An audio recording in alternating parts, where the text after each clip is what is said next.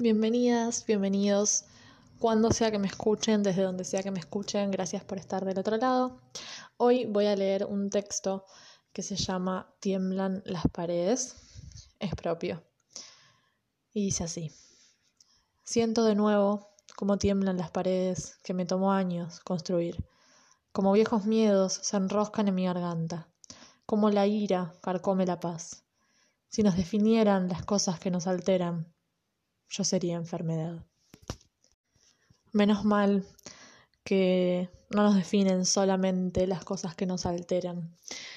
Es terrible y fascinante como uno a veces piensa que tiene las cosas superadas y vuelven, y vuelven con la misma intensidad que el primer día y nos desarman, nos dejan de adentro hacia afuera el alma expuesta a ese dolor, a ese miedo, a esa ira. Lo bueno es que no es un camino de ida, que podemos volver, que podemos aprender, que podemos mirarnos, respirar, reconstruir. Pero para eso hay que estar atento. Siempre conlleva un trabajo, siempre conlleva una responsabilidad.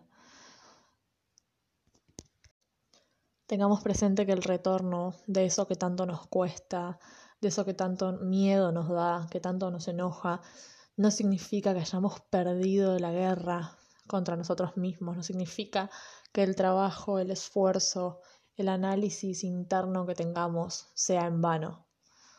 Solamente significa lo que es. Nada es más que lo que es. Es una situación, es un momento que nos desbordan. Se termina, y se sigue. Si se tiene que volver a empezar, se vuelve a empezar, pero nunca se vuelve a empezar desde donde se empezó la última vez. Siempre avanzamos un poquito más. Es normal que las cosas que nos tocan la fibra del alma nos desarmen y nos desestabilicen. No alcanza mirar lo que nos pasa una vez y decir, ah, es eso, para que se vaya.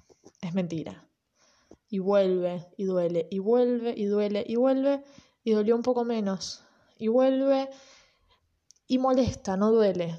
Y la próxima quizás vuelve a doler, pero llega un momento en el que ya está.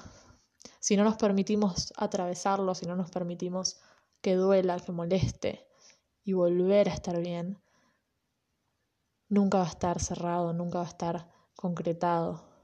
Siempre va a ser una cascarita superficial, pero nos tocan y la herida llora. Por eso está bueno armarse de paciencia y dejar a veces que las paredes tiemblen de vuelta, tratando de confiar en que no se van a caer. Muchas gracias por escuchar, espero que sigan bien.